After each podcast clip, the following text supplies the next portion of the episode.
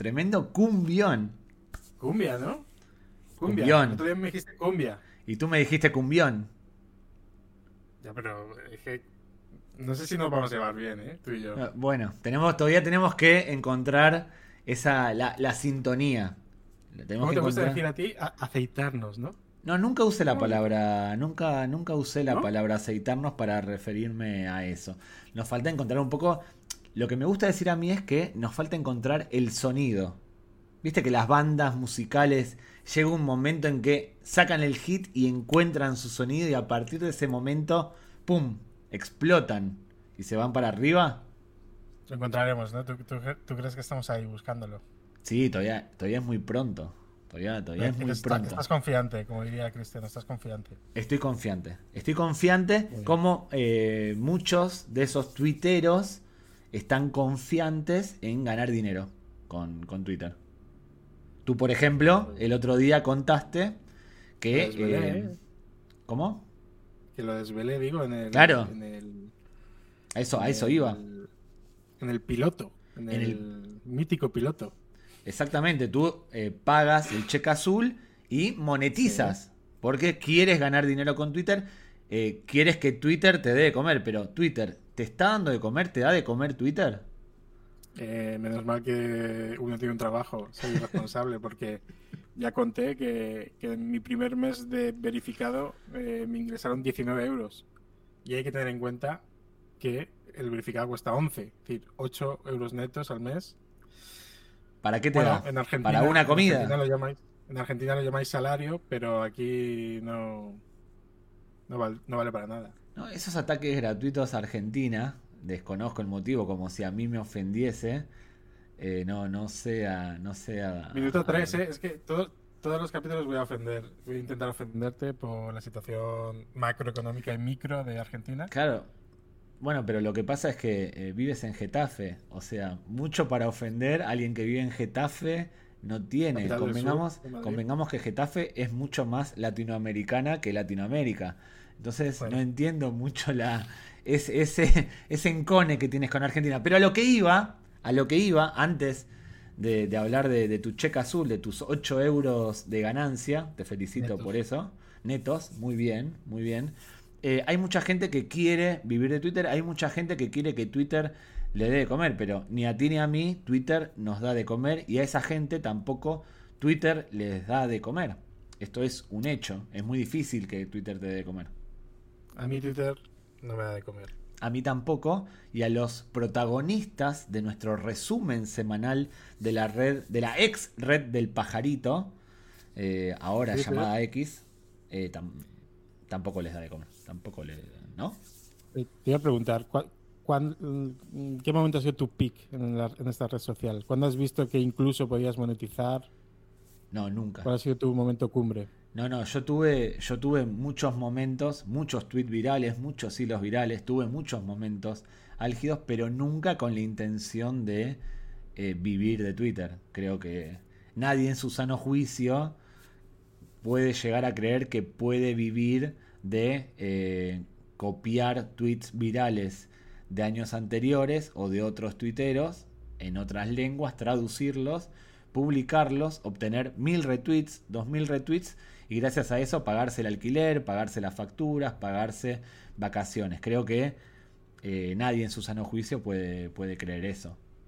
Estás pensando en tres o cuatro, ¿no? Mientras lo dices. Sí, sí, porque creo que en, e- en estos tiempos de checks azul eh, se empobreció un poco o mm, bajó la calidad del contenido que ofrecía Twitter.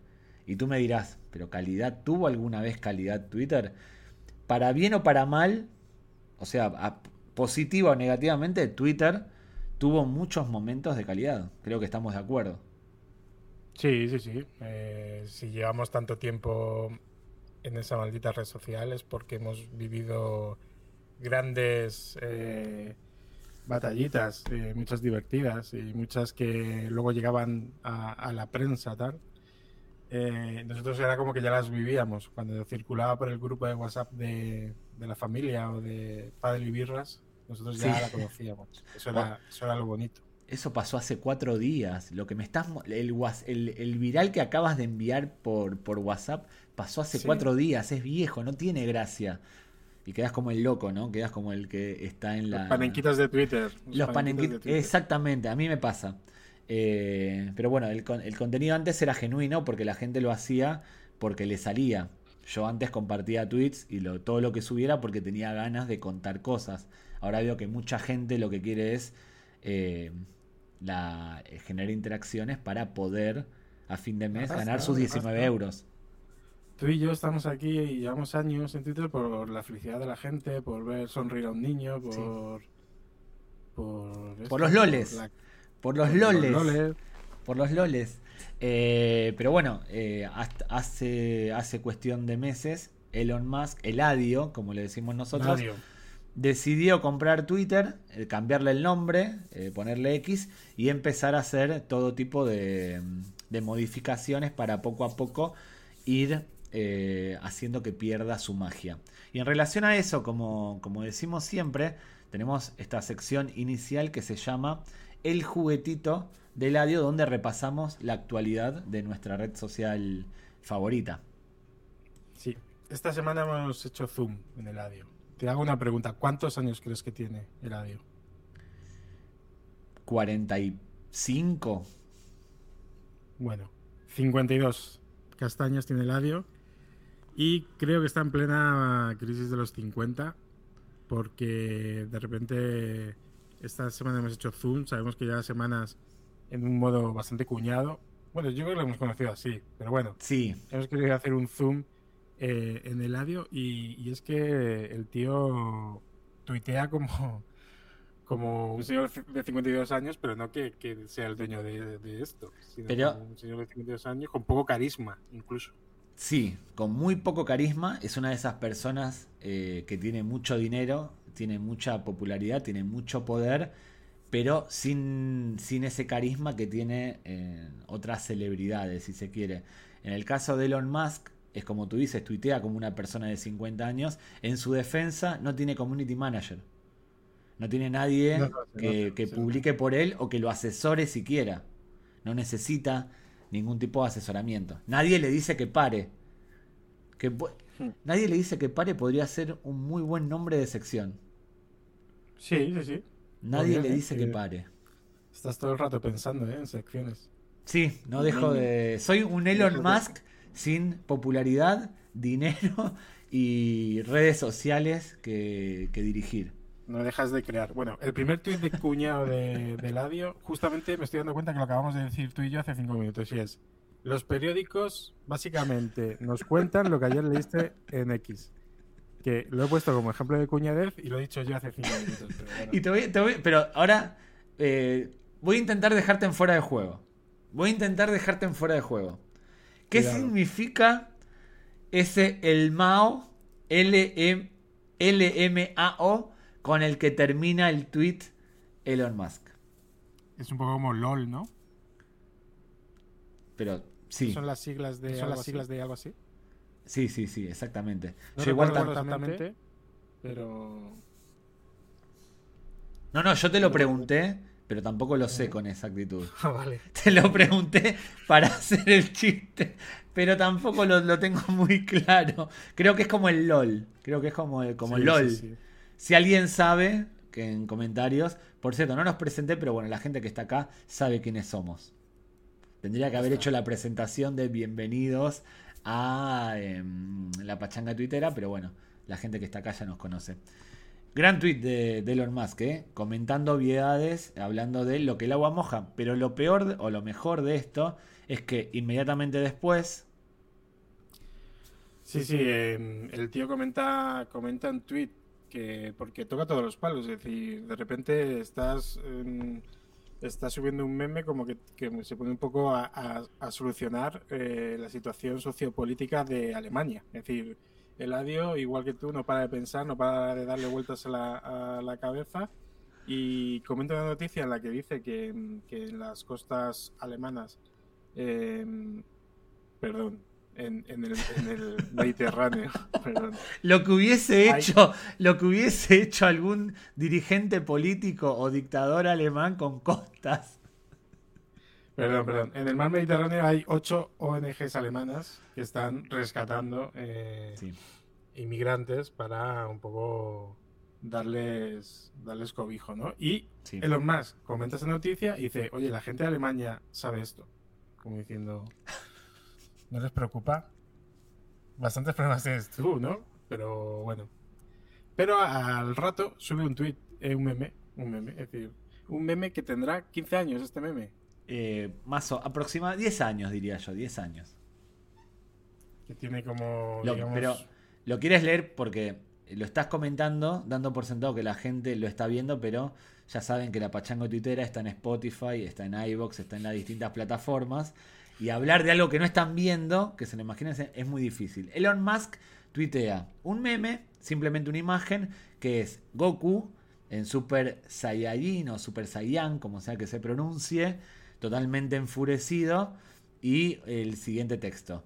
Los chicos, las mujeres son muy emocionales. Los chicos a las 2, y 2 a.m. de la mañana, 2 de la madrugada, perdiendo o habiendo perdido una partida a un videojuego. Y está Goku totalmente enajenado. Ese es el meme que para conocedores de esta cultura de humor gráfico y relacionado con la cultura pop, no tiene ya mucha gracia. Es algo que ya se conoce, es algo que sí, mil años. Que claro, es algo que se espera, pero a Elon Musk seguramente lo vio por primera vez, le causó mucha gracia, aunque tiene 52 años. No digo que no tenga que autopercibirse como un adolescente. Y decidió publicarlo justo después, como mencionábamos, de hablar de eh, gente, eh, los inmigrantes. La política migratoria de Alemania. Exactamente. Se parece mucho al Pinzas en ese sentido. A nuestro querido mm. Dani. ¿Cómo es el apellido? Daniel Pinzas. Daniel Pinzas, que tuitea sobre todo. Bueno, Elon Musk es un poco así. Tenemos más igual. tenemos más de Musk, de Ladio Musk. Bien, bien, bien, bien hilado. El siguiente es un meme que, yo lo he visto muchas veces porque él era personaje, él era actor principal de ese meme y el tío lo utiliza.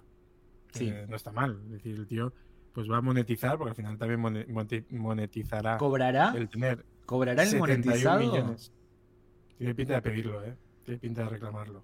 Porque este tweet de Elon Musk, que es eh, una comparación con, con Lara Croft, y sus pechos, que terminan convirtiéndose en un Tesla, tiene 71 millones de visualizaciones. ¿Cuánto puede ser eso para un check azul? Tampoco te creas que mucho, ¿eh? Pero ¿cuánto puede ser? ¿Puedes extrapolar tus datos, lo que tú ganaste por las interacciones Mil dólares. ¿Cuánto? 500 euros, más o menos. Bueno, Elon Musk subió un meme que ni siquiera hizo él, lo publicó en la cuenta que tiene en su red social y ganó 500 dólares. Ya como poco tiene, eh, o 500 euros, ya como poco tiene el verificado pagado por un par de años. Sí, sí, lo, a lo mejor cuánto le costó X o Twitter. Claro, Va restando a esos 20 mil millones de dólares, le vas restando 500 euritos. Pero este es solo un tweet. Pero espera, el tweet anterior, el de, el de Goku, tuvo 45 millones. 45 millones ya son un poco menos que la mitad de 70 si quieres, son 250. Y el de los alemanes, ahora que estamos, 74 millones. Va a 500 euros por tweet. Con razón tuitea tanto el audio. Son 500 euros por tweet tiene una línea editorial muy parecida a Wall Street Worldwide. utiliza mucho meme, mucho vídeo viral y luego te mete un, análisis de la, de la situación eh, de la crisis social europea. Está siendo muy generoso llamando análisis a las cosas que publica, pero sí, se entiende la, se entiende la idea. Lo mismo te sube un robo piraña en Barcelona eh, que un fallo de la Liga Turca de Balonmano, que un accidente de trenes en Estados Unidos, que un asesinato en China grabado con una dashcam, por poner un ejemplo. Tiene una línea editorial un tanto peculiar y es uno de esos fanáticos de las interacciones que generalmente replica el contenido que ve en cuentas estadounidenses, fanáticas también de las interacciones, que al mismo tiempo copian ese contenido de cuentas chinas, también fanáticas de las interacciones. Y así Twitter se va llenando de contenido basura que uno ve 17.500 veces en su timeline cada vez que abre la, aplicación. Y aún hay. lo, que pasa Wall Street, lo que pasa en Wall Street en todas pone que es Barcelona. sí. y acá, y el primer comentario de los tweets de Wall Street suele ser de qué país es la persona que protagoniza el tweet. Ya. No entiendo, no sé por qué. Come jamón, exactamente. No lo quería decir de una forma tan. Pero suelen ser los primeros comentarios de los tweets de Wall Street Wolverine, que por algo tiene eh, la repercusión que tiene. Hay más igual de Elon Musk, porque tuvo una semana bastante ajetreada. La de trabajar, la de trabajar no se la sabe. No se sabe la de trabajar. Bueno, 500 euritos el tweet, yo lo llamaría trabajo ya, ¿eh? eh me ha hecho mucha gracia que tiene ya un meme preparado para Halloween, es decir, el, el adio da el pistoletazo, ya podéis lanzar, que me parece bien, ¿eh? Como dueño de la red social, dice, ahora, chavales, ahora ya es el momento de los memes de Halloween, porque además tiene que haber un orden. Eh, muchas veces no sabes cuándo empezar, ¿no? ¿Cómo es el eh, tweet? El tweet es un meme en el que aparece como la bolsa de un, de un disfraz. Eh, es un meme que ya el año pasado tuvo mucho éxito porque la gente lo que hace es la parte blanca donde hay dibujado en el meme un teléfono móvil, pues tú puedes poner. Yo, por ejemplo, el año pasado lo utilicé con Alfredo Duro.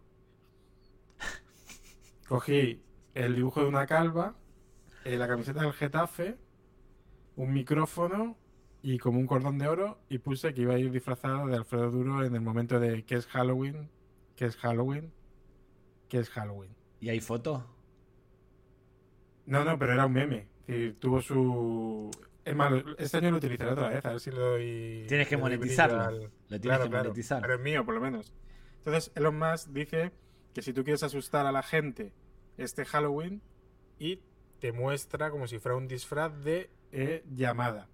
Porque Elon Musk eh, tiene 52 años, pero también va de chavalito de que ya las llamadas al teléfono dan miedo. Una llamada de 30 minutos. Una llamada, como pone el disfraz, el disfraz ah, de una llamada de 30 minutos, que es un meme o un chiste de hace 10 años. Porque hace muchísimo tiempo nadie habla por teléfono. Ya cayó el humor de, una llamada telefónica. Pero Elon Musk tiene, como dices, un humor de, persona mayor. Sí, además en los comentarios, eh, podría haber sido una llamada de 15 minutos, podría haber sido un email y te fastidia todo el día. Esa llamada de 30 minutos. Es terrible. Seguramente tus llamadas, Eladio, seguramente tus llamadas deberían estar ahí en, ese, en esa bolsita. Bueno, y para cerrar, porque el, el Adio no solo tuitea memes, no es como tú, no solo tuitea memes. Cada tanto, él es el, direct, es el dueño de Twitter, entonces cada tanto tiene que pensar en aspectos a mejorar de la plataforma o un poco en darle vidilla a la plataforma que no pasa, no, no está en su mejor momento en cuanto a reputación. Y el otro día tuiteó ¿Te acuerdas que el otro día te dije, imagínate que entra el becario en el despacho del Eladio y le dice que hay un argentino y uno de Getafe con un podcast de Twitter, ¿te acuerdas? Sí, sí. Pues el tío, te confirmo, el Eladio nos escucha, no sé si en Spotify o en iVoox, o a lo mejor lo ¿Por qué? en YouTube. ¿Por qué? Porque el otro día nosotros pusimos en valor, dijimos que una de las mejores eh, innovaciones es verdad. de Twitter eran las notas de los tweets. Es verdad. Y esta semana eh, digamos que la mejora en las redes sociales que las notas van a ser mucho más rápidas. Muy bien. Y ahora mismo, eh, si antes tardaban, no sé, seis, horas, ahora en una hora y media puedes tener una nota en el tweet para, digamos, desmentir o alertar de que es una noticia falsa o que es una ubicación incorrecta o lo que sea. Me gusta. No se escucha el audio, así que me gusta que, cada tanto, entre meme y meme, consuma material relacionado con, su red social.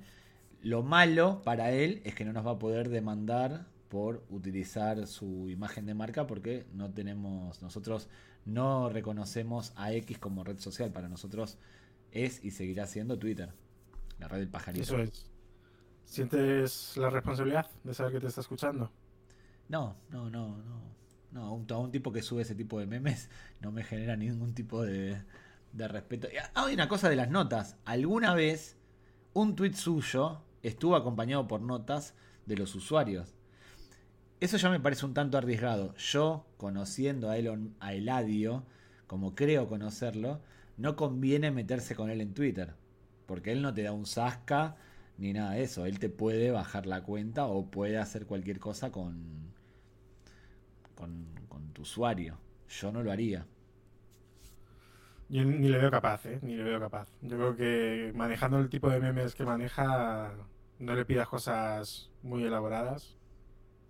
Sí, yo creo que tiene la contraseña puesta de un POSIT eh, pegada en el monitor de su ordenador. Ese es el nivel, ¿eh? ¿Tú guardas las contraseñas en algún lugar? Eh, en, mi, cerebro, en mi ah. cerebro. No me fío de nadie. ¿Tú utilizas? No, no, no, yo tengo todo también acá. Eh, pero he visto empresas a las que he ido a trabajar donde las contraseñas están en POSIT pegados en los escritorios de los usuarios, lo que no me parece una gran práctica y más cuando lees las contraseñas y son 1, 2, 3, 4 ABCD, por poner un ejemplo. La contraseña que te da el técnico de informática y te dice cambiala te ¿Viste cuando te, dan el ordenador, te dan tu puesto de trabajo y te dicen, bueno, cámbiala y nunca la cambian y la tienen anotada? Pero bueno, no importa. Eladio no fue el único que, intentó eh, ganar dinero para comer en Twitter esta semana. Hubo mucha más gente que, estuvo tuiteando y de forma muy activa. Eh, tenemos, hay una, una, de las secciones que más, me, que más nos gustan, es la que tiene que ver con lo más viral. ¿De qué se habló esta semana? ¿Qué fue tendencia en Twitter? Y tendencia en Twitter esta semana fue Alfonso Pérez Muñoz, cuya entrevista en el periódico El Mundo, en el diario del Mundo, fue replicada por Marca y a partir de ahí explotó por toda la red social. Alfonso en el Mundo dijo que obligaría a Guardiola y a las chicas de la selección femenina a besar la bandera española. Y no solo eso, también dijo que el fútbol femenino evolucionó, pero que deberían tener los pies en el suelo y saber que no se pueden equiparar en ningún sentido con un futbolista hombre. Esto lo dijo Alfonso en una entrevista, entiendo, sin pensar o sin calibrar la repercusión que podría llegar a tener. Ya no tanto, no solo por la selección femenina, en boca de todos en los últimos meses, sino también por lo de Guardiola aprovechó para atizar la Guardiola en relación al nacionalismo, algo que parece estar un poco ya caduco o arcaico, porque hace mucho que Guardiola no está, eh, no es tendencia por esas cosas. Tú te enteraste de esto, ¿no? Estuviste. A nivel de timing, a nivel de timing, como dices tú, perfecto, ¿eh? Ahora mismo que estamos en España con estos debates de investiduras, de pactos con nacionalistas catalanes, ahora que estamos con tanta conversación en, que giraba en torno al tema Rubiales y, el no haber hablado del éxito de la selección femenina del Mundial porque, porque salía ahora que ha salido, justo Alfonso.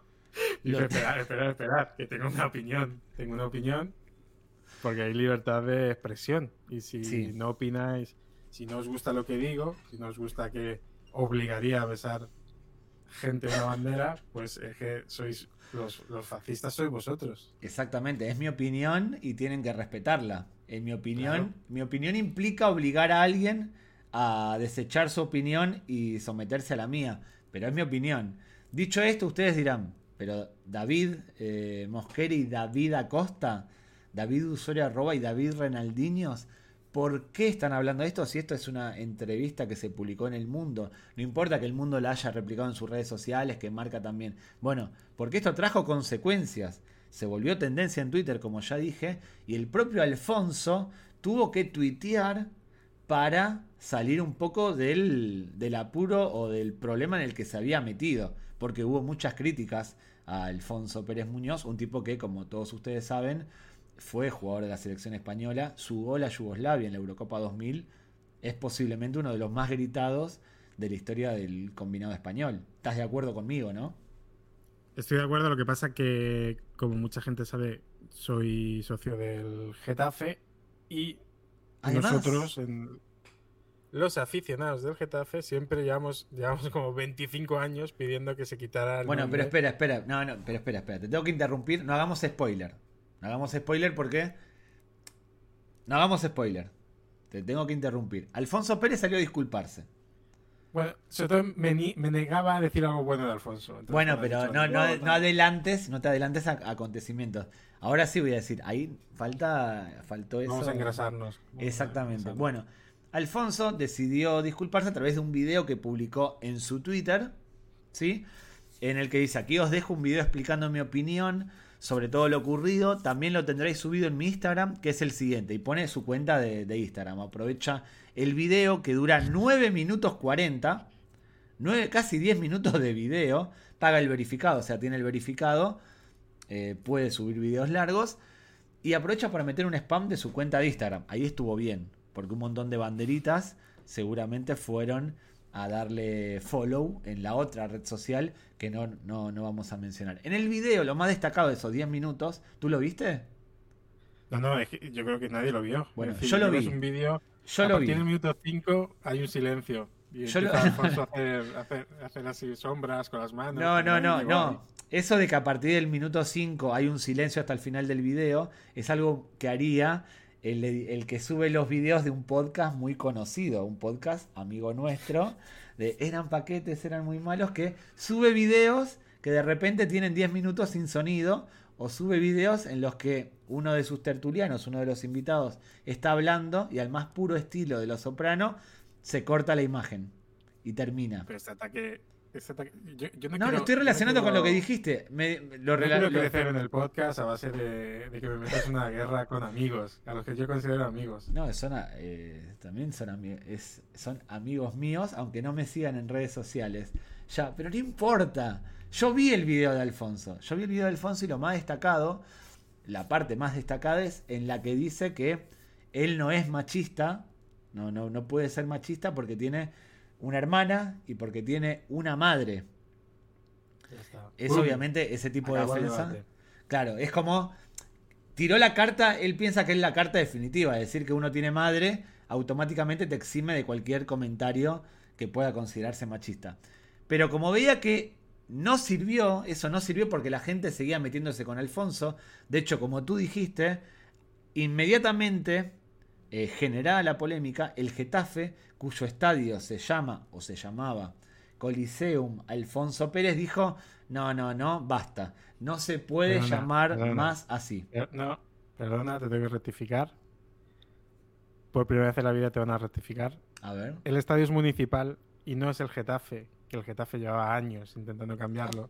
Es el ayuntamiento el que decide retirarle el nombre del estadio. Me y sinceramente, em, también me sabe mal. Me sabe mal. Es decir, no, no me voy a posicionar eh, de, ninguna de, las maneras. Primero, yo estaba deseando que se lo quitaran. Pero también me sabe mal que después de 25 años diciendo que queríamos que se lo quitaran, por unas declaraciones que son feísimas, pero que se lo quitaran ahora por unas declaraciones. Si llevamos 25 años. Que, es un poco es un poco como lo de Rubiales.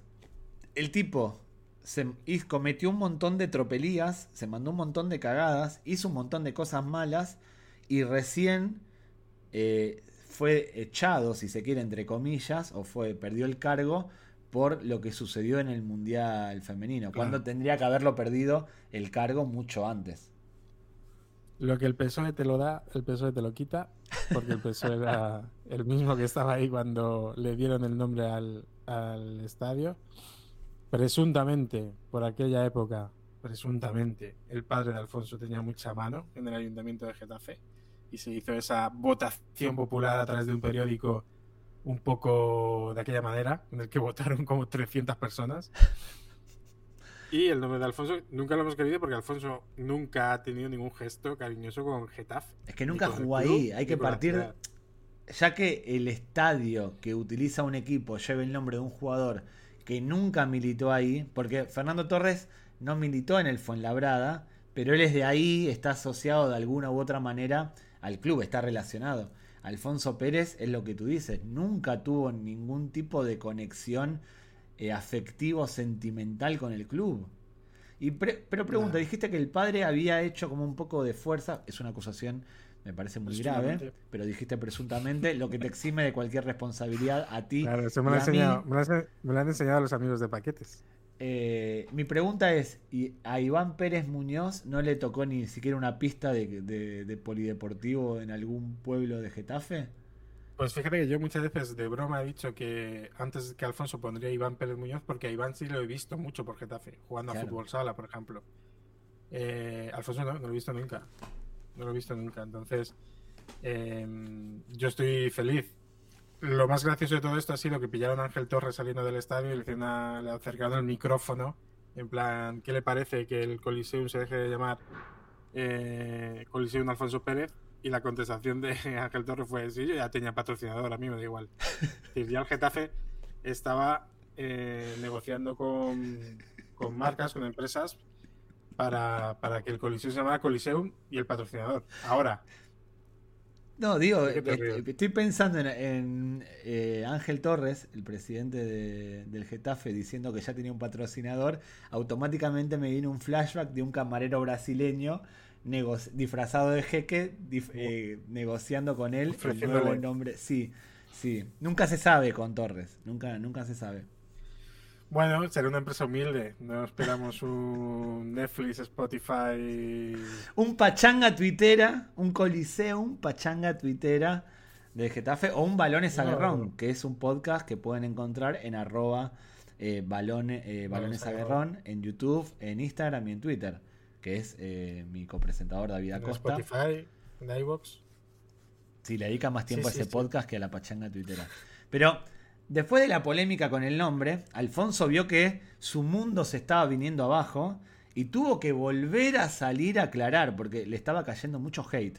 Hate es lo que dicen este los jóvenes. Yo lo quería destacar porque me parece genial. Es decir, creo que. Pero léelo, léelo. Comienza leyéndolo. Sí, lo voy a leer, lo voy a leer. Pero que, que si ya al tener madre y hermana casi era un jaque mate, sí. ya este tweet me parece ya súper definitorio. Dice Alfonso. Que por cierto, su nick es arroba alfonsito0007.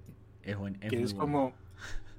Que sí, pero es como el, nick que se hace un niño de 7 años eh, que va a primaria. Pero bueno, se me está juzgando por no respetar la igualdad y los derechos de las mujeres. Tiene razón. Menciona arroba Sara-Eva, que es la alcaldesa de Getafe, arroba Ayuntamiento de Getafe, recordamos, como en el episodio anterior, el 101, recordar que detrás de arroba ayuntamiento de Getafe está un community manager. Pero bueno, menciona a Sara también. Esa foto fue de cuando fui embajador de la final de la UEFA Champions League femenina en el ex Coliseum Alfonso Pérez, aquí un poco despechado, con Milene Domínguez, una gran jugadora. Y junto al tweet, junto al texto, aparece Alfonso con flequillo, con un flequillo bueno, con el que era suyo de verdad, con un balón en la mano y al lado Milene eh, también de copresentadora de aquella final que yo recuerdo de, Champions femenina que se jugó en el en el Coliseum que ha sido como el mayor partido de competición europea que hemos que hemos visto junto los cuartos de final contra el Valle. Bueno, me parece el argumento de Alfonso demoledor. Se sacó una, Foto, con, se sacó una foto con una jugadora a la que considera gran jugadora. Me parece un argumento demoledor y demuestra que Alfonso Pérez está a favor del, fútbol femenino y de, la, de, las mujeres. Que por cierto, es casualidad, pero ya que antes he hecho publicidad del podcast, ahora voy a hacer publicidad eh, de mi próximo artículo de Libero, que estoy ahora cada tres meses escribiendo un artículo, siempre con mm, una temática de nostalgia, recordando jugadores de los 90 y de principios de los 2000. Otro, otro más que se agarra de lo que popularizó Renaldiño al comienzo de los blogs y demás. Está bien, la nostalgia siempre, siempre Inventaste la nostalgia, ¿eh? Inventaste la nostalgia.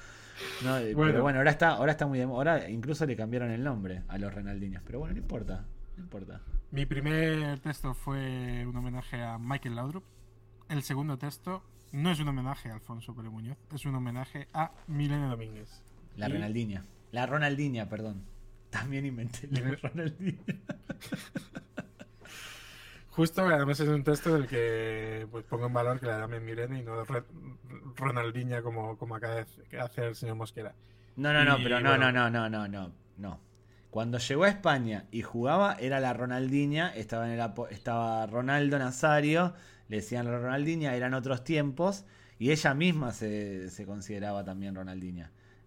Tiene entrevistas con, utilizando el término Ronaldinha que en esa época no estaba mal y tampoco era muy extraño, era una movida de marketing.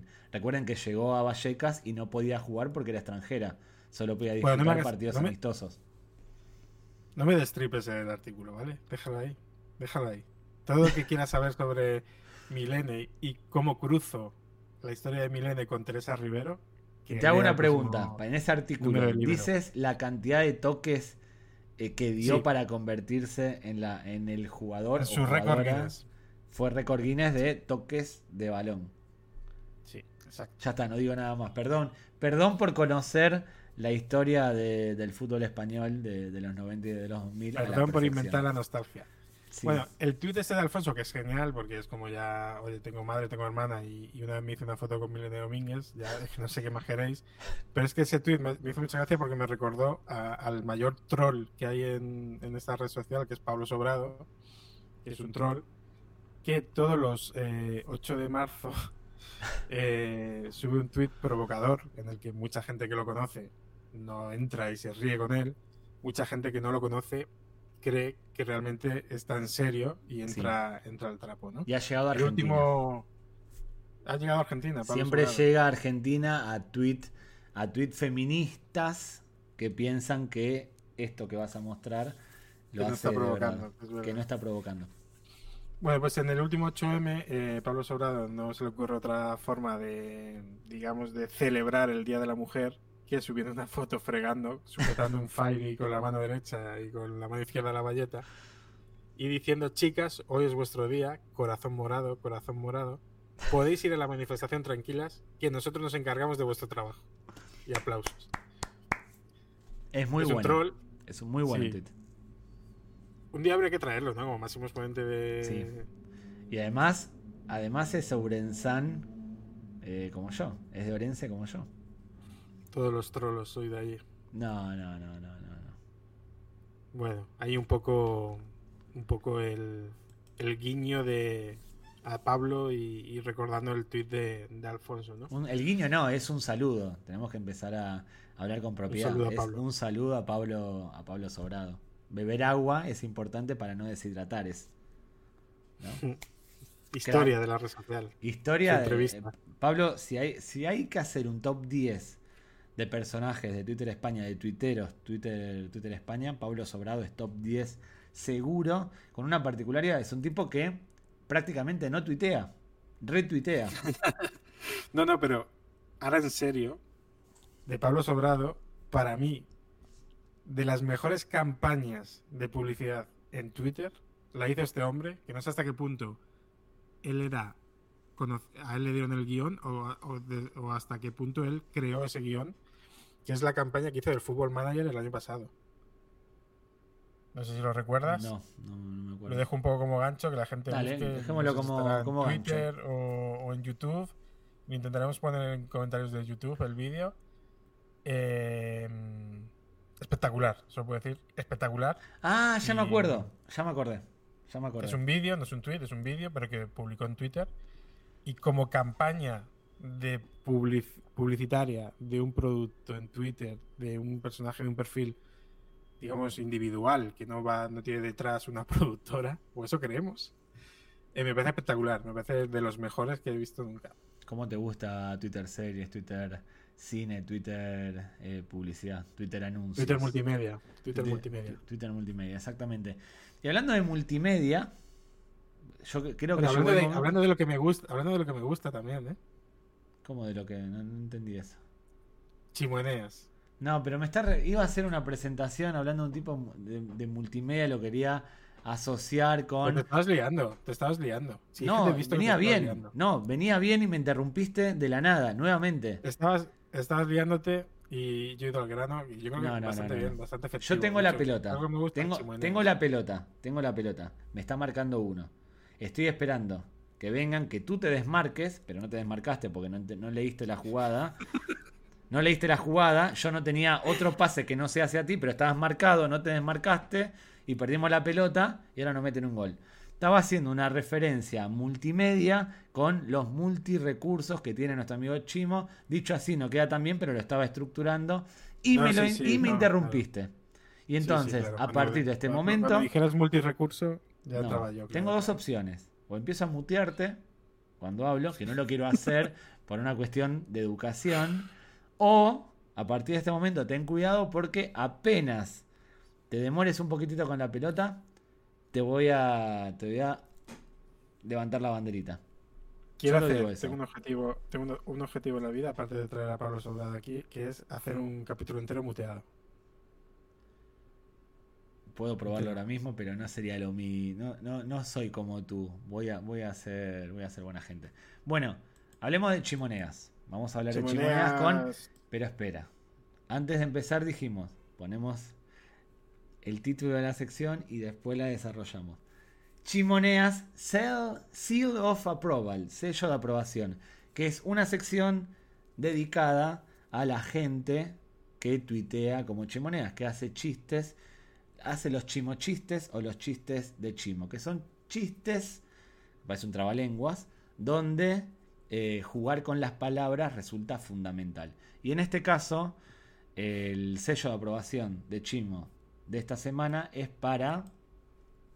En el 101 eh, nos fiamos de su recomendación. Esta vez hemos tirado por una, una cuenta verificada, una cuenta de medios, como es arroba Movistar Fútbol que el otro día, después del gol de Sorloz en la UEFA Europa League eh, del Villarreal, tuitea, mejor Sorloz que mal acompañado. Ese chaval es community manager, se ganó el sueldo bastante bien, bastante digno. Y no todo el mundo gana el dinero de forma tan digna como este chaval que tuvo el valor de poner este tweet. Bastante 190.000 visualizaciones, muchos retweets, muchos citados seguramente alguien arrobando a Chimo y seguramente Chimo eh, poniendo algún tipo de comentario. Eh, aplaudiendo. Aplaudiendo, haciendo algo por el estilo. Yo sé que Chimo cuando lee esto se emociona y seguramente sonríe en silencio. Eh, pero bueno, esta es una sección que tenemos todas las semanas porque en Twitter hay muchos chimoneas. De hecho, Chimoneas inspiró a toda una generación de tuiteros para que hagan ese tipo de comentarios. Es el mejor en lo suyo, sin ningún tipo de dudas. Otra sección clásica es Twitter Navajero. Es el espacio dedicado a las broncas de Twitter, pero a las broncas con malicia. No discusiones, no conversaciones, sino broncas que eh, con, con tweets y comentarios que tiran a dar.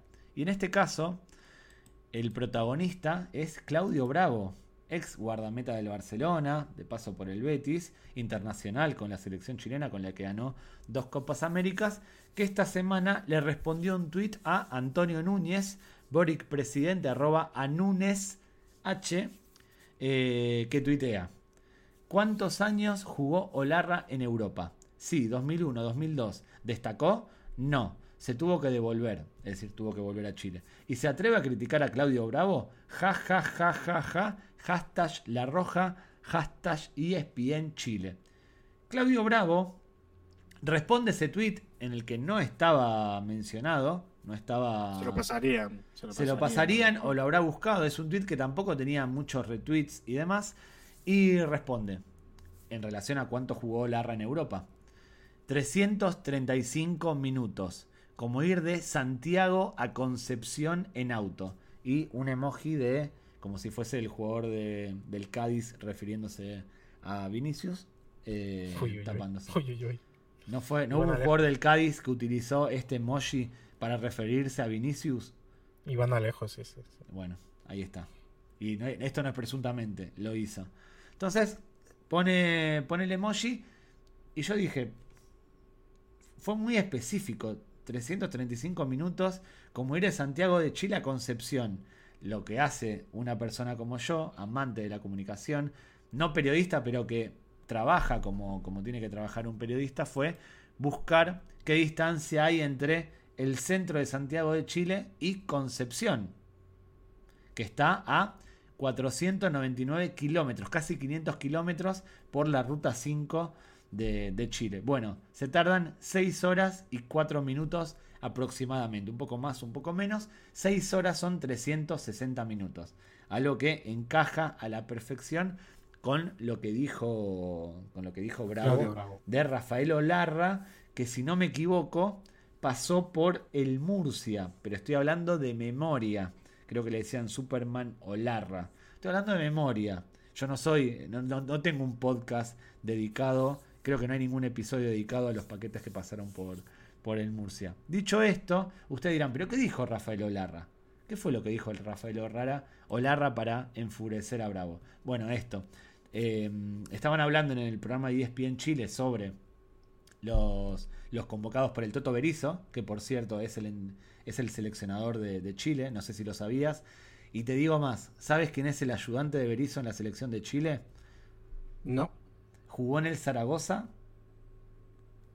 Sus iniciales son SPR, delantero. Celebraba, celebraba los goles de una forma muy característica. O argentino. Delantero argentino de mediados de los 90 que pasó por el Zaragoza, que festejaba los goles de una forma muy curiosa. Tenía una celebración característica. Había jugado en el Inter con eh, Roberto Carlos. De hecho, al Inter llega de la mano de Javier Zanetti. Joder. Delantero del Zaragoza argentino que estuvo una temporada se peleó con Víctor Fernández y nunca más se supo él. Jugó en Boca, con Maradona, jugó en River, con Francescoli, jugó en Independiente con el Palomo Zuriaga. Se llamaba Sebastián. Sebastián. Pascual, segundo nombre, o Pascualito. Y el apellido, Rambert. Rambert. El, avioncito. El avioncito Rambert. Exactamente, bueno, es el ayudante del Toto Berizo, viejo conocido de la Liga Española en Chile. Pero bueno, estaban hablando de las convocatorias y Olarra criticó a Bravo por negarse a ir a negarse en, la, siguiente convocatoria y dijo negarse es complicado, no es cuando tú quieres, la selección es siempre y eso tiene un valor. Bravo, que es un tipo capitán de la selección chilena que ganó dos Copas Américas, un tipo con una trayectoria, debe ser el futbolista chileno junto con Vidal más importante a nivel de títulos de toda la historia. No le gustó ese comentario y decidió salir a pegarle en, en Twitter. ¿Qué te pareció? ¿eh? ¿Qué te pareció? Es curioso que dos jugadores del mismo país, tal, que, no sé, no, no, no es lo más común que los futbolistas se enzafen y lo intenten mandar un mensaje por Twitter. Claro, pero es que el otro, el otro habló en, horario central en el, programa de fútbol de ESPN Chile. El otro a Bravo lo liquidó al aire. Entonces Bravo era o llamar por teléfono a ESPN para que le hagan una entrevista o tuitear. Prefirió tuitear. Lo bueno de este, de este intercambio es que Bravo no fue a la cuenta de ESPN. No fue a una cuenta de un periodista. Fue una cuenta de alguien que mencionó a Claudio Bravo fue como un tiro por elevación. Es como, ah, no, yo contesté un tweet cualquiera. Y ese tweet fue levantado por todo el mundo. Pero bueno, Twitter Navajero es así y Bravo le dio a Olarra donde. Sacó la navaja, sacó la navajilla. Claro, porque correrte con que jugaste menos de lo que se tarda de ir de Chile a Concepción es un poco. Es un poco. No, tuvo que pensarlo, ¿eh? Tuvo su. ¿Lo buscó? lo fue a buscar. Él dijo, a ver cuánto. lo trabajó. Eso se aplaude. Bueno, hay otra sección que a mí me gusta mucho, poco a poco las van a ir conociendo, no vamos a tener que presentarlas, que es la policía del balcón. Se lo caracteriza a Twitter desde la época de pandemia, incluso antes, pero en pandemia se hicieron populares, son estos que andan vigilando y señalando cuál policía las cosas con las que no coinciden o que no con las que no, no, comulgan. Y en este sentido, eh, Está, Ha dado mucho que hablar. Es una visita que, que, ha tenido los reyes a, a, la cumbre de la Comunidad Política Europea en la que estaba Pedro Sánchez. Estaba Pedro Sánchez con, con su señora. ¿En dónde fue? Eh, en Granada, en la Alhambra. Precioso sitio de la Alhambra, top 3 de España. Opa. ¿Has estado en Alhambra? No, no, no, no, no. ¿No? No, no, no. No tengo el gusto. Te lo recomiendo. Te lo recomiendo. Eh, visita de la. No, na- Comunidad- na- nunca nunca escuché a nadie recomendar la Alhambra. Es un sitio súper desconocido de España. Nadie lo conoce y nunca se habla de la No, no tiene ningún valor histórico, ¿no? Gracias, Pues sí. usuario, por recomendarme lo, lo obvio. Si, si te quieres pillar un disco, píllate el Greatest Hits de, de U2. No. ¿eh? Vértigo. Vértigo, dudos. El álbum blanco de los Beatles. El de Estopa. no me sale Una el serie Bad. Eh, Los Simpson. que son- hay un panto- hay Los un Simpson pantomima primeras ahí. 10 temporadas. Sí, luego, la- luego ya se vienen abajo. ¿Y qué quieres? ¿Que me Eh, haga del Real Madrid también? ¿Qué quieres? ¿Que me haga del. Real Madrid? Me hago del Real Madrid. Opiniones, opiniones sin riesgo de 0,60, como dice Ojete Calor.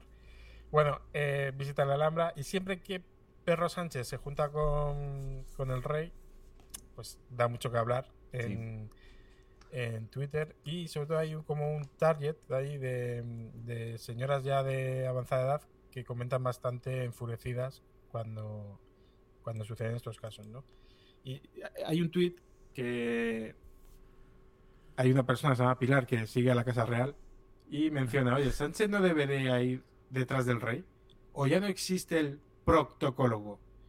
El protocólogo tiene, tiene, tiene Protocólogo. especialista. Sí, es como, como especialista que, que te, te- te Pero toca la próstata y, y- y te pregunta cosas de protocolo. El. Pero bueno, yo entiendo que dice, o ya no existe el protocolo. ¿Te tratará, de, pues, ¿Te tratará de realeza cuando te, te toca la próstata? Claro, claro. o- El, pro- el, el proctocólogo te utiliza como un saludo, un, te, te pide formalmente meterte el dedo por el culo, todo eso. Que hay, todo un pro- hay todo un protocolo para el, proto- para, para el protocólogo. Ahí tiene su, también Eso su es, ¿no? protocolo. No, no, da- no da para más esto ya. Bueno, es en la protocolo. foto, la- en, en la foto, para que se entienda, se ve a Perro Sánchez, a Pedro Sánchez, bajar las escaleras por delante de Felipe, lo que para la gente, a la que los peñafieles de la vida, eh, les parece algo atroz, que el rey vaya por detrás del presidente de gobierno. Y en relación a esto, porque esto no es tanto policía, esto es alguien que está señalando una Sí, falla en el pregunta. protocolo. ¿Qué Pregunta. pregunta? Está preguntando, tiene la duda, tiene duda y pregunta. Tiene El la sabe- curiosidad, la curiosidad. Exactamente. Pero en, en la línea hay un usuario que se llama Siempre Paz y bla, bla, bla. Ahora nos vamos a centrar. Que dice, arroba Casa Real, citando un tuit de Europa Press. Eh, por favor, rey y reina es con mayúscula. Qué vergüenza, Ray informa. Arroba fundió. Arroba a la raya fundió. Todos, todos. Eh, que una agencia de prensa no lo sepa, así como que tampoco sepa que por protocolo, acá por lo menos lo, lo dicen bien, el rey va adelante en la frase. Es SM, su majestad, el rey. Es recibido por y Sánchez detrás. Ella no se queja tanto de la foto, sino de la forma de referirse al rey y de poner delante al presidente en vez de eh, a SM, su majestad. Saca la palestra, saca la palestra al pobre redactor de Europa Press, que es que la ha cagado por todos lados. Sí, pobre. Informa, Fundeu, a, Casa Real. Decir, Claro. Pero no solo el de Sí, Europa sí. Porque es una señora que en estos días se dedicó a citar y a comentar a todas las cuentas de Twitter que replicaban la noticia. Por ejemplo, eh, otra vez Europa Press en otro tweet en el que se puede leer Pedro Sánchez y su mujer Begoña reciben en Alhambra, Granada, al rey Felipe VI y a la reina Leticia. Nuevamente dice arroba Sánchez, arroba desde la Moncloa. No sé por qué cita la cuenta oficial de la Moncloa.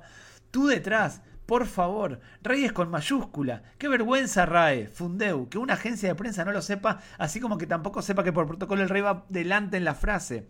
Copia parte del tuit anterior, corrigiendo, explicando que el rey va por, eh, va por delante como el burro, para que no se espante. Después de esto, pobre redactor de Europa Press ha sentido otra vez en sus carnes lo que era un examen corregido, ¿eh? Ahí con todas las anotaciones, tachones. sí, esto va por igual delante, esto con mayúscula. igual es una cuenta de 6, 10, 10 visualizaciones cada tweet. No creo que al de Europa Press le importe mucho. Bueno, porque, porque he rascado, he investigado. Y no eran tweets virales. Hemos tenido que, rascar. exactamente.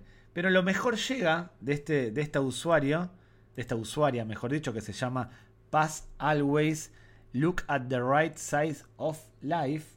Mi pronunciación en inglés es pobrísima a pesar de ser estadounidense. Que significa la paz siempre está o siempre mira al lado derecho de la vida. Porque es una persona de tendencia un poco como se define ella misma en su tweet fijado, católica. ¿eh? No, no, lo dice ella.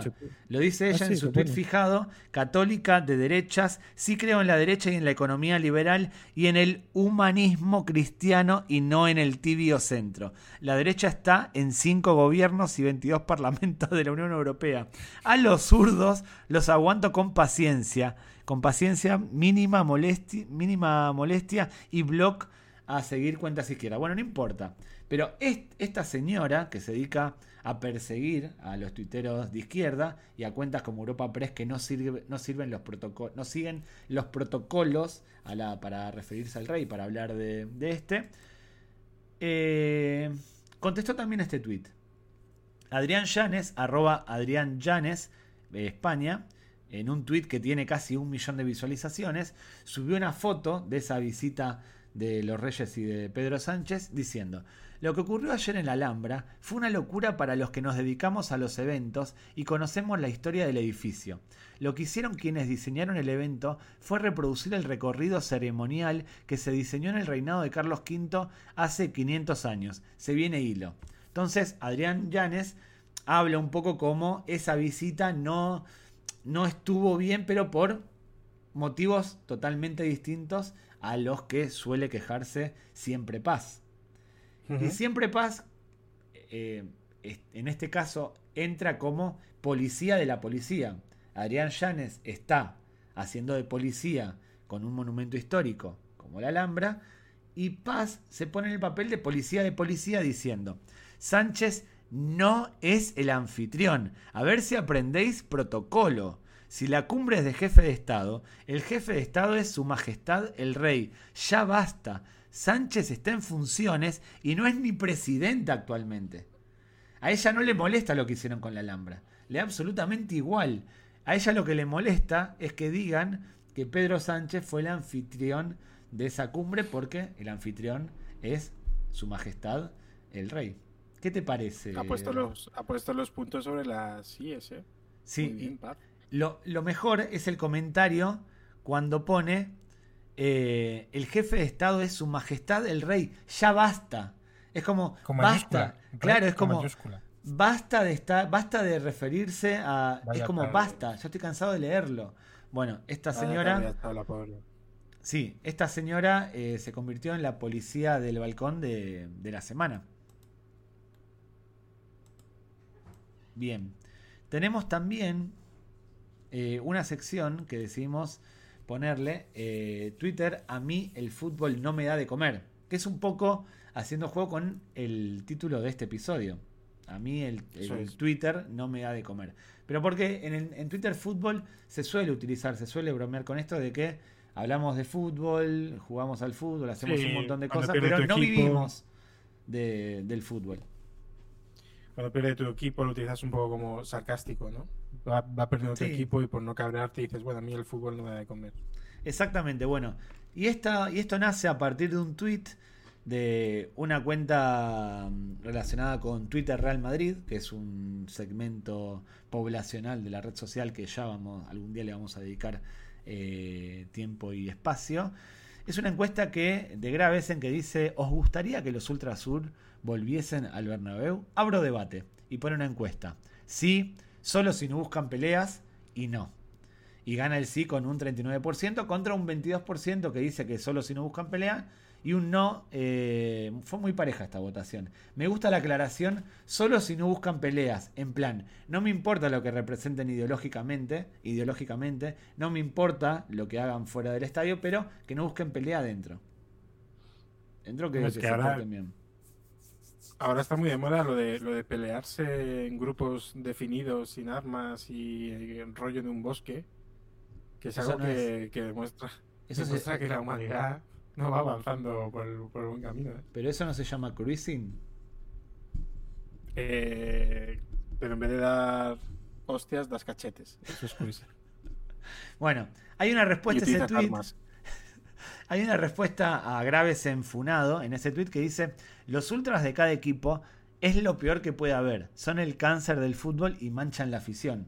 Un comentario que si no está, no está muy bien redactado, no, si bien no está muy bien redactado, eh, uno, yo coincido en el, en el fondo, tiene, para mí tiene total razón. A lo que AM-RMCF, una cuenta netamente madridista, dice, qué afición subnormal. La única pasión que tenéis vosotros es la de las pipas. Obviamente hermanado con el gusto por que vuelvan los ultras a los estadios. Este intercambio no tiene nada destacable, o no tendría nada destacable, de no ser por la cuenta arroba albaindigo9 que dice, citando este último tweet de la cuenta madridista. Si no fuera porque sois unos fachas de mierda y unos violentos, el club no os habría echado del Bernabéu. Pero así son las cosas. Entró con plancha. Entró con plancha, pero eh, al fascismo, como dicen algunos, ni cabida. La cuenta RMCF, Real Madrid, le responde, tú lo que eres es una lesbiana que no ha ido, con falta de ortografía, al Bernabéu en su puta vida. Y esto es un insulto para mí bastante eh, feo, fuerte, innecesario. Se mete con no, tiene ningún tipo de gracia siquiera. Pero lo puse simplemente para mostrar la respuesta de arroba alba 9, que no solo le cerró la boca a este tuitero del Real Madrid, sino que lo meó lo mío, como se dice en Argentina, lo humilló públicamente con el siguiente tuit. Lo cita y pone, lesbiana, check. En el Bernabéu, check. Check. Y una de ellas con acreditación contra el City, uno de los partidos más importantes de la historia reciente del Madrid. Y lo cierra no con el emoji del besito, que eso me hubiese molestado, sino con un besito. Y pone cuatro fotos una foto de ella en el. Bueno, tres fotos, cuatro, tres fotos de ella en el Bernabéu y un video. Totalmente humillado por, como él decía, la lesbiana que no había ido nunca al Santiago Bernabéu. Lo malo de esto, ¿sabes qué es? Eh, usuario, ¿sabes lo que es, David? ¿Lo malo de, que convivamos con gente así? ¿o lo malo no, no, lo malo de eh, este tweet que subió Alba Índigo humillando a la cuenta madridista. ¿Sabes qué es lo malo? ¿Qué es lo malo? Que Twitter no le da de comer. Estuvo muy bien, pero no, no ganó nada. Y en la cuenta del Real Madrid, al ver este tweet, seguramente cerró sesión o bloqueó el móvil y dijo, total, Twitter a mí tampoco me da de comer. ¿No? ¿Quedó bien? ¿Está bien cerrado? Se quedó a gusto ella, se quedó a gusto ella. Pero estuvo bien mi, cierre, mi, estuvo bien. Bueno, hay un poquito Forzado. Forzado un poquito, ¿eh? sí, un poquito forzado. Soy un jugador que le gusta el rizo. Me gusta, me gusta el rizo. Eh, más secciones. Ha sido. Ha sido troleado. Ha sido troleado. ¿Qué es esta sección? Explícame porque es la primera vez que veo esto en la pachanga tuitera. Eh, la semana pasada ya tuvimos un ha sido troleado, ¿no? Es verdad. Pero bueno, el público se renueva. No me dejes en fuera de juego. Eh, ¿Qué Joder, ya van dos, ¿eh? Ya van dos veces que te tengo que corregir. Creo que es récord. no, no, no, no, no, no, no. Esta vez es una corrección, la anterior fue una interrupción con muy mala baba. ¿Cuál? No, te he corregido lo del estadio municipal. Es verdad, son dos, tres, ya con esta es tres. Esta es la tercera. Vaya, vaya, vaya, otro, después del éxito que tuvo la semana pasada, en el que la gente bloqueó los comentarios de YouTube diciendo que ha sido troleada, era una sección con mucho futuro, con muchas... Pero la habíamos cortado, por eso lo dije. Expectativas. Hostia, mejor sí. vamos, a volver, vamos a volver para atrás, esto no se va a editar. Eh, así que de las tres quedamos uno a uno porque me sumaste de más. Fue, esta sección fue cortada la semana pasada, no apareció, entonces explícala. Porque no, no, no fluía, ¿verdad? No es que tenemos que engrasar todavía. Justo lo contrario de lo que acabas de decir. Claro, ha sido troleada justo la sección que, va a recoger pues esos eh, tweets en los que parece que, que, que significan una cosa, luego se da la vuelta y lo que quiere hacer es engañar a un segundo, a un tercero con sus eh, tweets. Eh, Me gusta. Pueden ser cuentas incluso eh, verificadas de medios o puede ser un usuario individual. El troleo, no confundir con la sección eh, Asociación Amigos Paco Sanz, que es desenmascarar Exacto. o sacar a la luz una cuenta que lo que está haciendo es engañar. Esto es más un troleo, un engaño, lo que decíamos también muy de, de Pablo Sobrado, ¿no? Hacer el troll. Bien, me gusta. Pero aquí hoy sí que lo estamos cogiendo con, digamos, con segunda, con un doble sentido, porque hemos escogido un tweet de una cuenta verificada, que es como una especie de agencia de consultora de inteligencia artificial. Holocip. Arroba Holocip-lab. Y dice, como sacando pecho, lista de convocados de España, la convocatoria que la inteligencia artificial sugiere a De La Fuente. Como si De La Fuente tuviera Twitter. Es decir, si quieres mandar un mensaje a De La Fuente, le escribes al busca o mandas un mensaje al teletexto, pero aquí no. Bueno, pone solo dos jugadores, que serían jugadores, de Real Madrid y uno del Fútbol Club Barcelona. Bien. Elaborada con técnicas de inteligencia, inteligencia artificial que miden el rendimiento objetivo de los jugadores por la calidad de sus acciones y no solo por la cantidad. Y el tío planta ahí un listado de, de jugadores para la próxima convocatoria en el que está Vallés, el portero de Las Palmas, que hizo buen partido en el Bernabéu, pero bueno, Unai Simón, Kepa, eh, David López, Unai Núñez, pero hay jugadores como de repente Cristo González, que está jugando en Portugal, que nadie, nadie nos acordábamos de Cristo, No, pero Abdón Prats del Mallorca, perdona, perdona, que juegue en Portugal y que no, no, no, no, esté en, no sea popular, no esté en boca de todos, significa que la inteligencia artificial es panenquita. Sabe, de, sabe más de fútbol que nosotros, es panenquita. Sí, sí. Es panenquita. Ricard Sánchez, el lateral derecho del Granada. Eh, el lateral izquierdo es Duarte. Es decir, jugadores que juegan con todo mi cariño, que no están para jugar ni en la selección C de España. ¿Están para jugar en el Getafe? Algunos, bueno, yo, todos estos serían titulares indiscutibles, la mayoría sí. A lo que voy es, si quieres vender un producto de inteligencia artificial que funciona de lujo, que funciona eh, Sí. como ejemplo de cómo evoluciona las máquinas, por favor, si te ha salido eso no lo compartas. Claro, te entiendo. Por ejemplo, ¿cuántos, cuántos de estos futbolistas están en la lista que publicó eh, de la fuente estos días? Muy poquitos. Sí, hay algunos, está José Lu, está Morata, Javi, Javi Guerra, eh, Torres, Ferran, ¿Cuántos? que- ¿Qué más? ¿Aproximadamente cuántos? Simplemente para 40% sí. Bueno, es lo que tú dices. Tendría lógica esta inteligencia artificial si de los 25 convocados o 22 convocados, no sé cuántos fueron, eh, hay dos distintos y justificados de una manera, por ejemplo. eh, pon Morata en lugar de. Bueno, Morata está, pero Morata en lugar de, José Lu, porque Morata, según la inteligencia artificial, contra los defensores de la selección a los que se va a enfrentar, se enfrentó tantas veces, le ganó siempre por arriba, eh, metió más goles, metió menos goles. Una justificación así de la inteligencia artificial sería enriquecedora y sería una gran publicidad. Se adecua, se adecua a la realidad y más o menos te aporta algo distinto a lo que puede llegar a pensar de la fuente. Eso es más o menos lo que quisiste decir. Desde las listas de Luis Enrique no había un troleo utilizando la lista de convocados de España. Sí. Me parece un, un troleo. Y no acertó a Sergio Ramos. No acertó la convocatoria de, de Sergio Ramos. Y ninguno del Getafe tampoco. ¿Fue alguno del Getafe en la lista de la fuente? No, no, no. Ah, bueno. Bueno, Mi favorita, mi favorita. ahora vamos a la sección Twitter. Twitter Choripan.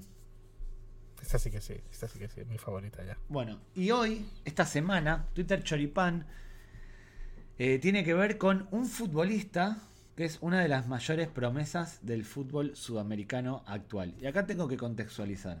En el día de ayer, nosotros estamos grabando esto el viernes 6 de octubre, ayer jueves, Boca y Palmeiras se enfrentaron en Brasil por la vuelta de las semifinales de la Copa Libertadores. El partido terminó 1 a 1, goles de Cavani y uno del Palmeiras, no importa quién, y Boca clasificada por Boca clasificado por penales gracias a una excelente actuación de Chiquito Romero.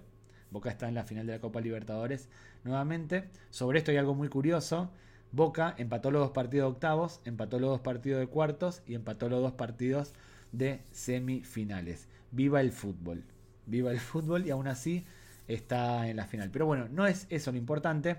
En el Palmeiras juega Hendrik, que es eh, un jugador de apenas 17 años, que fichó por el Real Madrid hace dos años, si no me equivoco. Está cedido en el Palmeiras y es, como ya dije, una de las grandes promesas del fútbol sudamericano. Es un chaval que realmente apunta eh, muy alto. Pero bueno, en, eh, ese partido, Hendrik fue suplente y como vemos en pantalla con el tuit del Palmeiras, ingresó al comienzo del segundo tiempo por su compañero Arthur. ¿Sí? Hasta acá nada raro, es un tuit de cuenta oficial que hace relación a una sustitución, pero Endrich, con sus movimientos, con su rapidez, con su velocidad eh, en los pies, en la cabeza, con sus gambetas, con se llegó a encarar con Marco Rojo, pronto se empezó a convertir en tendencia. Y a partir de esto tenemos estos tweets de em, seguidores eh, argentinos. ¿Los leo yo o los lees tú? No, no, no, no. Esto sin duda los tienes que leer tú. Claro, porque hay malas palabras, hay cosas. De todas formas, antes de que entremos ahí en el turrón, entiendo que viste el partido. Sí, por supuesto. Quiero conocer, antes de que me lleve a tener otra valoración, Twitter Choripam, quiero conocer tu opinión sobre Enrique. Ya lo digo, eh, lo vi, no, no, lo había visto mucho, le había visto un par de partidos. Lo que le vi ayer es cuerpo de Freddy Adu. Ostras. Tiene el cuerpo de Freddy Adu. ¿eh? tiene, tiene el cuerpo de Freddy Adu. La velocidad de diría, La velocidad de Vinicius. como diría Enrique Ballester, si tiene el cuerpo de Freddy Adu, que lo devuelva. No, me refiero físicamente, para tener 17, 17 años, es muy fuerte, no gordo, sino fuerte. Tiene la velocidad de Vinicius, es extremadamente rápido y tiene la técnica de Rodrigo. No lo estoy diciendo a modo de exageración ni a modo de... Objetivamente apunta muy alto. Tuvo un roce con Marcos Rojo, el ex Manchester United, ex eh, Sporting de Lisboa, es el ex, selección argentina, y no se la milanó, sino que lo fue a encarar con 17 años, encararte con Marcos Rojo, que es un hay que valor. Hay que tener valor, y este chico no se amedrentó, tuvo un par de ocasiones. Eh, esto no es un podcast sobre fútbol, pero apunta muy alto y después de lo que se vio ayer, da la sensación de que le salió barato a Florentino Pérez, al Real Madrid. Dicho esto, puede salir rana, pero apunta eh, muy alto. A mí me sorprendió. Eh, yo pensé que era una especie de Freddy Adu, porque realmente se parecía a Freddy Adu, pero estaba más cerca del Pelé del 58. Tenía un gran reto que era, que era suplir el vacío que había dejado Daverson ¿Crees que, cubre ese hueco de Diverson? ¿no? Sí, Ronnie, Ronnie, el del Palmeiras, es un jugador del Palmeiras, es el que cubrió el, hueco de Diverson, que esta semana no lo, no lo, lo, hablamos fuera de atrás de bambalinas. Esta semana Daverson se mostró deseoso de jugar en Boca. Y como dije, a mí me encantaría que Daverson jugase en Boca. Banco porque es carne de Boca. Boca eh, ama ha nacido para jugar. Nació para, jugar en, Boca. Exactamente, exactamente. Pero bueno, esta fascinación por Hendrik o Hendrich, como sea que le, como sea que lo quieran llamar, causó también fascinación en Twitter Argentina, en Twitter Latam. Acá vemos varios comentarios. F Nicolás arroba FR Fernández Nico, dice el chico Hendrik, no, por Dios, todas las características de villano. Hace mucho tiempo que no, no tenía tanto miedo por un jugador rival de Boca. El negro es una pantera, le hace con la voz de Menotti. Acá, esto para los ingleses sería un, un insulto muy grande, decirle negro a un jugador, pero acá en Sudamérica no tiene la connotación racista ni se usa con esa intención de eh, agredir como puede llegar a ser en otras partes del mundo. Y cuando dice negro, eh, se está refiriendo a Menotti por una frase muy conocida del entrenador argentino de los 90, si no me equivoco, referida a John Jairo Treyes, un delantero colombiano que pasó por Boca. Leo, arroba LeoG2509, dice: Aún no puedo creer lo que juega Endrich. Ja, ja, ja. Florentino Pérez compró la reencarnación de Pelé y se, y se lo llevará con 18 después de que se estrene con una garota en el Carnaval de Río. Pataná Sáez, arroba siempre mono. Espera, espera. espera. A ver, vuelvo para atrás. Yo, yo te he seleccionado tweets porque hay cosas que te tengo que preguntar. Yo estoy disfrutando el que los tweets argentinos tengan voz y los pueda escuchar. Claro. Garota, Garota. Garota. Garota. Garota. Ah, no sé. eh, Garota es una mujer brasilera. Sin más. Eh, sí, es una. En, el, en las garotas del carnaval. se- es, una, es una garota. Una del carnaval de Río. De esas que bailan. Ah, me lo esperaba, me lo esperaba más faltoso. No, no, no, Garota no tiene ninguna connotación negativa. Es una de, una de las mujeres que bailan en el carnaval de, de Río. Ah, vale. Acá están diciendo que va a debutar con una garota. Recuerden que Pelé, tal y como comentó él en una entrevista a la revista No Playboy, debutó. debutó con un pibe, como decía el Diego, eh, debutó con una bicha. Bicha o bicho, en bicha en realidad en portugués hace referencia a los travestis o a, los homosexuales, si no me equivoco. Pelé comentó que debutó con, con, una, con una bicha. Ok, seguimos. Pataná Saez. Patanaza es, eh, arroba siempre mono, dice, el ojo que tiene Florentino Pérez es tremendo. No había salido de la panza, de la barriga de la madre Endrich, y puso 40 palos, 40 millones, que en el futuro van a aparecer una ganga por semejante crack. Y tiene me ha razón. gustado porque, porque- Sí, me ha gustado porque lo de no había salido de la panza. eh, me ha gustado mucho la, la, la sonoridad. Y lo de 40 palos me ha recordado a salmones, que es un poco lo que utilizáis allí, entiendo, palos. 40 Me ha palos, sí, un palo es un millón. 40 millones, 40 palos. Dijo lo que dije yo, pero de una forma un poco más coloquial. Y finalmente, Sí. Icon, arroba Saganiask, dice: No, y el negro Endrich, que es el regen de Pelé, me hizo later el ano. Perdón por lo explícito. Que es lo que no, lo que no Como se entiende, lo que no se entiende es la parte de regen, ¿no? Regen es lo que usan los jóvenes cuando en los videojuegos de fútbol, por ejemplo en el PES, se retira Zidane y nace un nuevo Zidane, o lo que pasaba en el PC Fútbol. Esa es la parte que no se entiende, ¿no? No, no, eso, es- eso sí lo he entendido, porque me ha hecho mucha gracia. Además, estamos, eh, he escogido tweets con pocas visualizaciones de fondo de armario, porque es verdad que tenéis, tenéis mucha gracia para, para estas cosas. Bien. No solo hubo, no solo hubo ese tipo de análisis futbolístico, sino Ah, que hubo otros. Por ejemplo, Pablo Denis eh, dice, Marcos Rojo juega otro deporte en el que eh, rigen otras reglas y encima se puso la camiseta de boca. Le puede secuestrar la madre y todas las hermanas al niño Endrich y la pena nunca superará el cartón amarillo. Este es español. El que comentó este es español. Sí, pero no he entendido lo del cartón amarillo. Tarjeta amarilla. Cartulina, cartón. Argentino no es. En Argentina no se dice cartón amarillo. En España tampoco. En España se dice cartulina o tarjeta. Vale, vale, ahora he entendido el tweet, ¿eh? Eh, está criticando, está... Está es- es un criticando a Marcos Rojo, claro. ¿Qué pensabas? Eso, sí, sí, sí, sí. Estaba, no sé, incluso al principio pensaba que lo estaba diciendo, juega otro deporte, rollo... no, que como que. Como me dijiste que lo había secado, tal... No, no, no lo secó. Eh. Se encararon en el sentido de que Marcos Rojo lo fue a intimidar y Endrich no se amilanó. Marcos Rojo fue expulsado ayer por pegar dos patadas.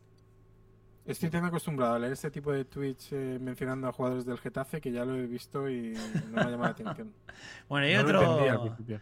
Y hay otro de Bostermo, con casi más de 200.000 visualizaciones, que dice: Qué locura el gesto que tuvo el plantel de Boca con Endrich. Sabiendo que el chico se va al Real Madrid, decidieron comenzar a vestirlo de blanco y le llenaron el orto de leche. Emotivo. ¿Qué parte no se entiende de este tweet? No, no, estoy entendido, pero que me ha hecho mucha gracia.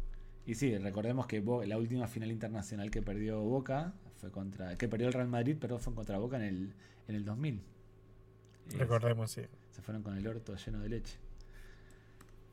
Eh, más, más. No solo durante el partido, ni después del partido, los hinchas de Latam hablaron de Endrich, sino también en la previa. Por ejemplo, Tommy decía, mete al negrito Endrich por lo menos la concha de tu madre, porque Endrich había sido suplente. ¿Por qué no juega más tiempo Endrich? La concha de tu madre, Abel. Y quiero ver a Endrich, la concha de tu madre. Todos estos son hinchas de River que durante el partido eh, estaban, querían que eh, uno de los mejores jugadores del conjunto eh, verdolaga, verde, del Palmeiras, jugase. Para que obviamente Boca perdiese. Una pregunta, aparte de los hinchas de River, el resto de hincha medio argentino, sin entrar en muchos detalles, ¿va en contra de Boca en ese partido? O Boca, es, Boca es, y esto lo digo sin camiseta, Boca es el Real Madrid de Argentina. O eres de Boca o eres anti-Boca. Hay otros equipos. cuatro comentarios podrían ser de cualquier. sí, pero tienen. En la camiseta tiene. En el segundo tiene, la gallina incluso. Alguno seguro que es de River. Claro. El Boca despierta odio a todos los equipos, a todos los aficionados que no son de Boca. Pero el resto de un hincha de Racing no va a tuitear. Quiero que pierda Boca, morite Boca. Quiere que pierda, pero tampoco con tanto deseo como uno de River para manifestarlo tan explícitamente. Por ejemplo, alguien del Celta, bueno, es un mal ejemplo porque los del Celta generalmente son del Real Madrid. Alguien del... Qué feo está eso. no, pero es verdad, hay un doble camisetismo terrible.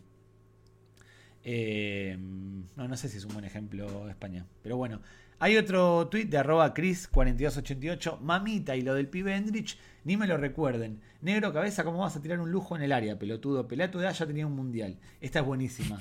Pelea a tu, edad, ya tenía un mundial. En Argentina no hay filtro para tuitear. En tres años termina en una favela alcohólico y jugando en cuarta división. ¿Por qué dicen esto de Endrich? Bueno, porque en el, al final del partido, con uno a uno, recuerden que en la Copa Libertadores no hay tiempo extra, van directamente a penales, tuvo una jugada en el área, Chiquito Romero dio rebote en, una gran salvada, y Endrich le quedó para meter el gol e, e intentó marcar de marsellesa, haciendo una especie de ruleta. No taco, sino más bien una marsellesa, pero en defensa de Endrich no podía hacer otra cosa. Si no, la jugada en video, fue más como un recurso que como una faltada. De hecho, fue tendencia por, por eso. Y este hincha, ese, que obviamente no debe saber mucho de fútbol, eh, se, queja de, se queja de eso. Em, Lo gracioso es que, mientras tanto, había como otra línea que era el madridista que estaba viendo el partido. Exactamente. Que, estaba viendo el partido simplemente por ver a Hendrik, ¿no? Y, y lo gracioso es cómo contrasta eh, los tweets de esos, yo me imagino niños de 18 años quedándose un poco... O menos. Acostarse, acostarse tarde eh, y dejando mensajes. Después de lo que hemos escuchado, pues Marito arroba Mario Hurtado 5 le escribe a Hendrik, tocarás la gloria, Hendrik. Ánimo, ayer perdiste, pero la próxima vez será diferente. Corazón blanco. Y la foto de Hendrik llorando. O luego Harkick, arroba Vincete RM de Real Madrid, que escribe mucho ánimo a Hendrik, que, cayó eliminado en la Copa Libertadores y que con tan solo 16 años llevó a su equipo hasta semifinales. Hay que recordar que Hendrik tampoco estaba jugando mucho. No, no, es, no es real, no es verdad lo que, lo que dice. Tranquilo, Hendrik. En el Real Madrid ganarás todos los títulos posibles y llegarás muy lejos en tu carrera. Y le mete un edit. Y le mete un edit con la camiseta del Real Madrid acompañando el tweet. Le hace un Photoshop. Yo me imagino a Hendrik en el vestuario, destrozado, pero viendo que Marito y Harkick están con él y ya se para las lágrimas y dice, ¿para qué llorar si, sí. si me voy a ganar todo? Y me gusta que hayas leído los tweets que no tienen insultos ni malas palabras y el resto me los hayas dejado a mí. Una decisión. Pero el trato, que lo que hemos hablado, ¿no? Sí, sí. Y bueno, para terminar con esto de, de Endrich, a raíz de ese errado, de esa marsellesa, Dice Cabré, arroba Cabré E, guion bajo. ¿Qué gol querés hacer, Endrich, pendejo pelotudo? Pegale como viene. Esto es muy típico de, Argentina, meterse con los jugadores que, fallan. Higuaín tuvo mucho tiempo, estuvo mucho tiempo en la. me parece, me parece genial que Cabré, que a lo mejor no ha tocado un balón en su vida, le diga, pégale como viene. Sí, sí. Hay un, hay un tuit muy conocido eh, de un tal Octavio de Zaragoza. Que a Borja, ¿no? A Borja Iglesias, efectivamente. que, le dice cómo definir. Lo curioso es que a partir de ese consejo, Borja Iglesias empezó a, meter goles. Arroba Nico Seni dice: Endrich, pendejo pelotudo, 70 palos verdes, ¿valés? ¿No vas a meter la pelotita dentro del arco? Joaquín, no, Marty Real Madrid dice: Endrich, la concha de tu hermana, no sé qué mierda te vio el Madrid, pelotudo, pelotudo burro, irrecuperable. ¿Cómo vas a querer amagar en el área chica con el arco abierto, estúpido burro? Y finalmente Joaquín Juaco-Arias, uno dice el mobo de Endrich tirando el taco por Dios, no sos pelé, pelotudo. Bueno, estos fueron, quizás, no sé si hay que poner algún tipo de pitido ante tantos insultos, pero estos fueron twitters de argentinos relacionados con Endrich, la nueva joya, la nueva perla del Real Madrid que cuando cumple 18 años eh, va. Este tipo boda gitana, llega a una edad y ya se puede ir a jugar al, ya se puede ir a jugar, en este caso al Real Madrid. Muy bien. Eh, yo he disfrutado mucho, ¿eh? muchas gracias por la lectura porque, como te digo, el que cobren vida los tweets argentinos me hace mucha gracias. Me, me, divierte eh, ser tu payaso. Muchas gracias, usuario. Y ahora para terminar, para terminar, el premio Delfín Asturiano. Vamos a ir al premio Delfín Asturiano, al tweet, al tuitero de, de la semana. Es el premio a lo más destacado de la semana. El premio que nosotros, con conocimiento de causa, otorgamos al mejor tuitero o tuitera de la semana. En, este, en esta edición de hoy se lo pudimos haber dado a la aficionada madridista que orinó públicamente a, aquel ultra del Real Madrid. Porque la verdad que tuiteó muy, muy bien. Se lo pudimos haber dado también a Claudio Bravo. Porque también estuvo muy bien. Pero en este caso, eh, y quedándonos en el hemisferio sur, se lo vamos a dar al usuario Mariano 1776. Y acá tengo que contextualizar. El domingo pasado hubo debate presidencial en Argentina. Una de las candidatas, la que representa al partido de izquierda, Miriam Breckman, Em, fue una de las más destacadas en, cada una de sus apariciones. Y Juliana, arroba Souls SS, dice, la tiene enorme, en otra realidad, ella es presidenta de los argentinos donde las mujeres tenemos el derecho eh, a cuchillar tres varones por mes. Entra en plancha también, ¿eh? Entra en plancha porque Miriam Breckman es, eh, es de izquierda, feminista, tiene un discurso en el que mm, se apoya un poco su discurso en ese tipo de, contenido. Y Juliana diciendo que en otra realidad ella sería la presidenta de los argentinos. Mariano, 1776, le responde diciendo, escucharemos tu opinión el día que tu padre vuelva de comprar cigarros. Durísimo el comentario, terrible. Y, y yo sé que tanto tú como los que están viendo, escuchando esto, dicen, pero David, esto es más para Twitter navajero, como premio del fin asturiano. Esperen, esperen. Juliana le responde, no reflejes tus traumas en mí, yo sí tengo papá.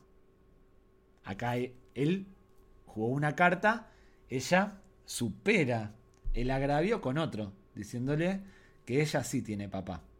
Pero claro, te este pregunto, Dime. Te pregunto, en estos debates surgen este tipo de conversaciones entre argentinos porque creo que puede ser más divertido seguir los debates que el mundial, ¿eh? Sí, este domingo hay otro, me parece. ¿Sí? ¿A qué hora, hora, española? Eh, a, la, a, la, hora que, grabamos. No, a las una de la mañana aproximadamente, no es a la hora que grabamos. una de la mañana. Me quedaré como los niños que se quedan a ver a Hendrik. Me quedaré eh, yo, para yo te aviso. Yo te aviso. Yo te aviso. pero acá, ustedes miran, pero premio Delfín Asturiano. Delfín Asturiano fue el que Em, el tuit característico del fin asturiano es que a Paco Sanz le dijo, he puesto tu nombre en Google y solo apareces tú pidiendo perras. Sea, el premio del fin asturiano es una jugada maestra para desmontar algo, para callar a alguien, pero al mismo tiempo demuestra que hay un trabajo de investigación, hay un trabajo de, antes de decir nada, me voy a informar. Y eso en Twitter saber informarte, saber buscar información de tu rival de turno, si se quiere ver esto como una competencia, es vital. ¿Y qué hizo Mariano 1776? Informarse para convertirse en el premio Delfín Asturiano de la semana. Mariano, 1776, cita un tuit de 2018 de Juliana y le pone macanudo, que es como decir cojonudo, tu viejo, tu padre. Es como decir cojonudo tu padre. Y el, sit, el tweet perdón, citado de Juliana dice, arroba feminazi. Cuando nací, vi a papá pegarle a mamá, no una, no dos, miles de veces y con distintos objetos. Cuando me di cuenta la cantidad de mujeres que mueren día a día sin más razón que por ser mujeres, cuando me di cuenta que el hombre creía tener poder sobre nosotras. Más allá del final, con el que uno puede estar o no de acuerdo, la clave es el comienzo. Ella, que había presumido de papá, reconoce haber tenido un papá que le pegaba a la, a la madre. Entonces, Mariano 1776 hizo la gran Delfín Asturiano y cerró el debate con un comentario o con un tuit que, si bien es polémico, si bien es un poco duro, es un poco cuestionable, termina con cualquier discusión. ¿Qué piensas, David? ¿Te gustó? ¿Coincides en esto? hemos empezado entrando en plancha y terminamos entrando en plancha. Es verdad que Juliana le dice no reflejes tus traumas en mí, tengo papá. Y Mariano, que parecía un tío simplón y sin muchas luces, a lo mejor tardó dos minutos en buscar en el buscador tweets de Juliana que pusieran papá y vio que el papá de Juliana pues era un matatador manual y le pone macanudo tu viejo. Cojonudo tu padre. La verdad es que Mariano ahí de una, de una mala noticia, de una desgracia, queda como ganador. Totalmente, y vencedor de, esta, de este segundo premio del fin asturiano, que se lo entregamos al tuitero más destacado de la semana en esto que es la pachanga tuitera, el resumen semanal de lo que sucede en la mejor red social que existe, Twitter, no X, Twitter, Twitter. Dicho esto, este episodio, como ya saben, está disponible en YouTube. Suscríbanse, comenten, denle like, activen la campanita, compartan, hagan todo ese tipo de cosas. También se encuentra eh, disponible en Spotify, iBox, Google Podcast y Apple Podcast. Yo soy David Mosquera, arroba Renaldiños. Mi copresentador es David Acosta, arroba u-arroba y esto, como ya dije, la pachanga tuitera. ¿Nos vemos la semana que viene, David, o abandonamos ya? ¿O cerramos esto? No, mejor le podemos dar una vuelta y, hacer un podcast sobre proctocólogos. ¿Proctocólogos? Yo creo que no hay ninguno. ¿Fuiste alguna vez al protocólogo? no, pero estoy a puntito ya. para, que, para que te enseñen a relacionarte con los reyes. ¿Sabes, ¿Sabes a quién le hubiera venido bien saber relacionarse con los reyes? ¿A quién? Al hermano de Juan Carlos. Hasta luego. Adiós.